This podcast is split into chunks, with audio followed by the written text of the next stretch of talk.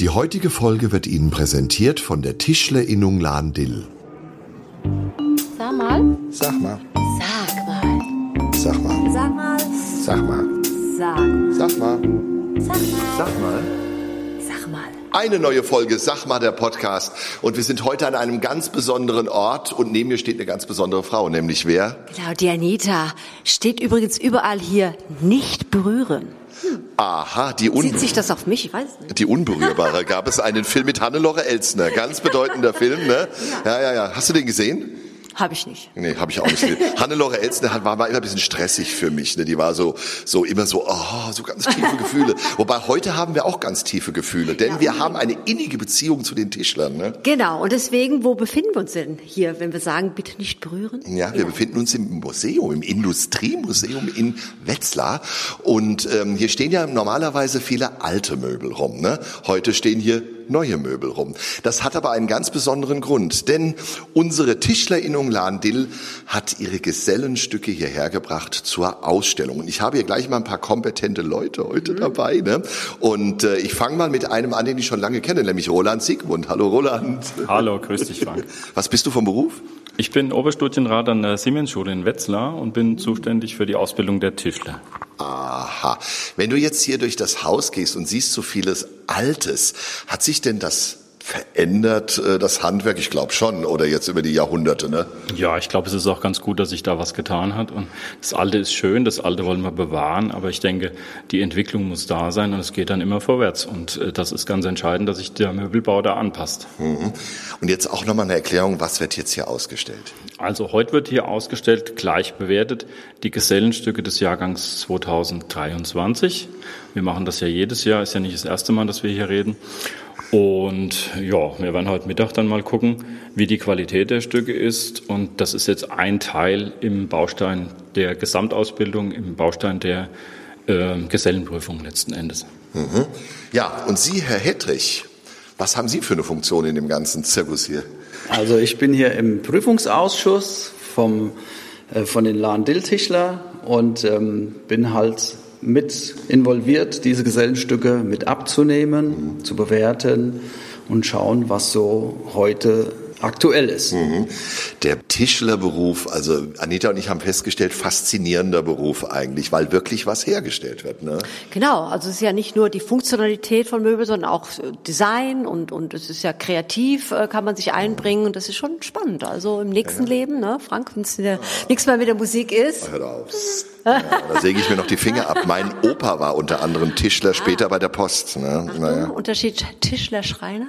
Der Unterschied von Tischler zu Schreiner, den können, den kann ich erklären. Das frage ich jetzt nicht unsere Fachleute, denn das hat mir der Holm Pfeiffer, der ähm, Obermeister, erklärt. Nördlich der Mainlinie etwa sind es die Tischler und unten sind es die Schreiner. Ne? Hier nicken meine Protagonisten. Wie kann man denn noch junge Leute begeistern, Herr Hedrich, fürs Handwerk? Das ist doch eine tolle Geschichte.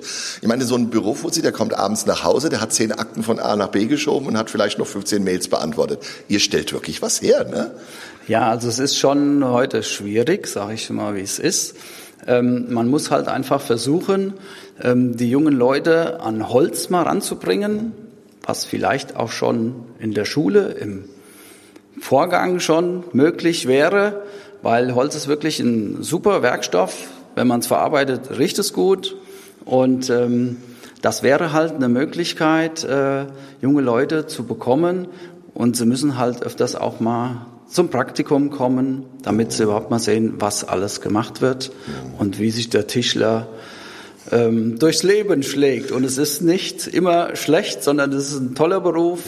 Man kann kreativ arbeiten.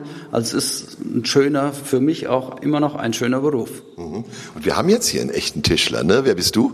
Ich bin der Steve Wells, äh, ja, frisch Tischler geworden äh, seit Januar. Ähm, und ja, habe das äh, als Umschulung in der BFW gemacht, also eine Ausbildung gemacht. Ich darf mal fragen, du bist jetzt nicht mehr unbedingt 16 oder 17 Jahre alt. Ne? Nö, ich bin schon 50, ähm, arbeite eigentlich in dem Branche seit 25 Jahren und nur ohne Ausbildung. Und jetzt, weil ich den, den Chance hatte, dann habe ich das dann mit beide Hände genommen und ja. Ja. Und du hast ein ganz tolles Gesellenstück gemacht. Was ist das? Das ist ein Spieltisch, so ein Schachtisch und Backgammon-Tisch Ja. ähm, in einem, so mit Drehbar-Element. So. Ja, da wollte ich nämlich noch mal fragen, diese Gesellenstücke müssen bestimmte Anforderungen haben, ne? Ja, natürlich. Also die Gesellenstücke werden ja in völlig unterschiedlichen Betrieben hergestellt. Es gibt aber so, ähm, ja, so, ein, so einen Katalog an Kriterien, die allen Stücken gleich sein müssen. Wir haben immer noch einen Schubkasten, der klassisch gebaut werden muss, klassisch geführt werden muss. Wir haben äh, Klappenelemente, Bewegungselemente, die da immer bei jedem Stück auch vorhanden sein müssen. Wir sind aber sehr offen, was die Gestaltung angeht und auch die Materialauswahl, gehen da mit der Zeit. Und ein äh, Argument für die Stücke ist natürlich die Verkaufsfähigkeit. Das ist ganz entscheidend. Das heißt, äh, Kreativität steht an erster Stelle. Und wo es einen äh, Steve Wells gibt, gibt es auch einen Karl Müller. Das ist klar. Hallo Karl, was hast du für eine Funktion hier? Wer bist du? Grüß dich, ja. Ich bin der Fachlehrer, also der Fachpraxislehrer für die äh, jungen Menschen. Und ähm, ja, es macht mir sehr, sehr viel Spaß, die zu begleiten in drei Jahren. Vor allem, wenn man sich die Entwicklung anguckt, das ist schon enorm. Im ersten Jahr sind sie noch sehr, sehr schüchtern und dann ähm, ja, auch noch nicht so viel wissend, natürlich logischerweise. Das kommt dann so nach und nach und äh, ja, am Ende des zweiten Lehrjahres, dritten Lehrjahres, da geht's dann richtig voran. Ne? Da merkt man dann, jetzt sind sie ein bisschen, jetzt haben sie was gelernt. Da macht's dann richtig Spaß, wenn man dann auch diesen Entwicklungssprung halt miterlebt. Das ist toll. Ja, genau. Wie sieht's denn aus mit äh, weiblichen Azubis? Immer wieder, immer wieder, Gott sei Dank. Die machen da so ein bisschen Dynamik auch rein, bringen das Ganze ein bisschen, da bringen eine Frische rein, eine schöne. Und ähm, ja, haben wir immer wieder regelmäßig. Das ist ganz toll. Ja, Weil es ja auch so ein kreativer Werkstoff ist, sind die da auch beim Zeichnen uns da immer so ein bisschen voraus, den Herren. Auch so was das Feinfühlige angeht. Und das braucht das Material ja. Die sind ja schon so ein bisschen, ne, wo wir ganz gern mit Muskelkraft rangehen und hau ruck. Ja, da sind die uns, ja. da liegen die uns schon noch mal meistens eine Nase voraus. Ja, Ja. Das stimmt. Ja, jetzt haben wir aber ja noch was die Tage. Das ist die sogenannte gute Form. Ne? Also der Wettbewerb, die gute Form. Ähm, vielleicht kannst du kurz erklären, was die gute Form ist.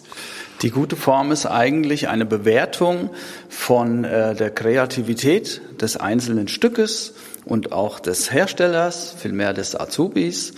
Und ähm, da geht's halt drum, wie kann ich was Außergewöhnliches schaffen und trotzdem ist es ein wunderschönes Teil, was man in Zukunft auch für andere Menschen herstellen kann. Da kann man sagen, Anita, ne, du hast ja, Ja, auch ich- schon bei der guten Form, warst du in der Jury. Ich war auch schon mal in der Jury. Und da nehmen die ja immer so ein bisschen Fachfremde. Da waren die bei mir an der richtigen Adresse. Ja, ne? Aber du hast ja ein bisschen Gefühl dafür gehabt. Du hast das, äh, Ich weiß ne? es nicht, ich fand es so interessant. Wir waren, glaube ich, zu viert letztes Jahr in der Jury und es hat sich wirklich fast gedeckt irgendwie, dass Ja. wir alle, wobei ich ja wirklich keine Ahnung habe. Ich habe es quasi nach Gefühl gemacht, gefällt mir, originell. Ich glaube, da gab es diese Hundehütte, das war sehr interessant von der Idee, aber dann Waffenschrank war dabei. ja, war sowas, ne? auch, genau, kann mich ja sehr gut dran erinnern. Das fand ich sauser spannend, aber dass es sich trotzdem auch gedeckt hat. Also, Ja. dass ich als kompletter Laie Ja. eigentlich auch fast äh, mit den Fachmännern auf einer ungefähr, sind glaube ich zehn Punkte, die man immer maximal vergeben konnte. Das sind nochmal dann genau vier, glaube ich. Das war also die Ausführung, dann die Originalität, Kreativität, Materialverarbeitung. Funktionalität ja, genau. so, Ja, ja, ich meine, ich genau, musste ja. da mich selbstkundig machen, was bewerte ich denn da jetzt überhaupt? Ja, genau. jetzt, aber das fand ich sau, sau spannend, ja. Und ähm, in diesem Jahr die gute Form, es bedeutet ja auch wieder, dass die Leute, die hier gewinnen, dann auf Landesebene, Bundesebene weitermachen, ne, Roland? Ja, genau. Also das ist praktisch in jedem Innungsbezirk wird im Prinzip die gute Form ausgelobt. Die ersten Platzierungen, die gehen dann weiter in den Landesentscheid und werden dann wieder in der Jury vorgestellt. Und dann geht's vielleicht sogar weiter in den Bundesentscheid. Das ist die Zielsetzung bei der guten Form. Hatten wir schon mal einen Bundes- oder Landessieger hier? Wir hatten schon mal einen zweiten Platz im Bundeswettbewerb. Kommt auf jeden Fall mal vorbei ins Industriemuseum. Die Ausstellung wird noch bis zum 4.8. zu sehen sein. Und äh, ich muss ehrlich gestehen, mir geht's wie in den Vorjahren. Ich habe schon so rumgekommen, einen Favoriten habe ich schon. Man darf sich aber, glaube ich, auch nicht, Anita, nur von Optik ablenken lassen. Das muss ja auch irgendwie funktionieren. Das fand ich eben interessant, was der Roland gesagt hat. Funktionalität, also solche Dinge, es muss auch irgendwie, ne, äh, Karl-Heinz hat gesagt, es muss verkaufbar auch sein. Finde ich hochinteressant. Ne? Dein Sohn ist jetzt zehn, meiner ist 16,5. Ja. Aber Schreiner kriegen wir die nicht so. Der gell? hat aber Hat er tatsächlich gesagt? letzte Woche Projektwoche gehabt, da haben sie Boote gebaut. Und die Woche davor waren sie in Büding äh, in der Jugendherberge und da haben sie ein äh, Vogelhäuschen bauen müssen. Also immerhin, es war ein bisschen schepp alles, aber egal. Fand ich aber toll, vierte Klasse. Also tatsächlich innerhalb ja, von zwei, drei Wochen haben sie da zweimal mit Holz zumindest gearbeitet. Vogelhäuschen und das Boot bauen, da hat er sich auch eintragen lassen. Und äh, das, das es, fuhr, es fuhr. Ja, ja, genau. Aber da will ich doch noch mal äh, die Fachleute fragen, diese Begeisterung zu schaffen fürs Handwerk. Ähm, wir dürfen ja öfters moderieren in dem Bereich. Wir machen äh, viele Veranstaltungen und ich habe gemerkt, junge Leute kann man begeistern, aber muss die Eltern und die Lehrer auch kriegen, die Schullehrer an den allgemeinbildenden Schulen, dass die sagen, das ist eine Option für dein Leben, die du machen kannst und eben jetzt nicht nur äh, Germanistik studieren oder so, oder? Wir haben ja tatsächlich ganz viele Kooperationen mit abgebenden Schulen, mit Hauptschulen, mit Realschulen, die die schon in der achten, neunten Klasse zu uns äh, schicken dann, um so ein bisschen zu schnuppern. Äh, und da sind die Kollegen selbst auch immer, die kommen immer rein und sind begeistert. Und auch die Kollegen bei uns in der Siemens-Schule kommen mal rein, es riecht so toll nach Holz und ihr macht so schöne Sachen. Selbst die Metallfachpraxislehrer, oh, ich habe viel mehr Möglichkeiten, Sachen zu machen, die irgendwie begeistern, die man anfassen kann, die man, mit denen man was machen kann. Und insofern haben wir da eigentlich einen, eigentlich einen guten Job. Das Material macht uns das schon einfach. Das ist so. Ist so, ne? Ja. genau. Also im nächsten Leben, wenn es mit Musik und Moderation nicht hinhaut, Anita, sag mal, oder? Ja, nee. Sag du Ich mal. klopfe mal auf Holz. Ja, klopfen auf Holz. Fass nix an. Fass nichts an. Okay, sag mal, sag mal, sag mal.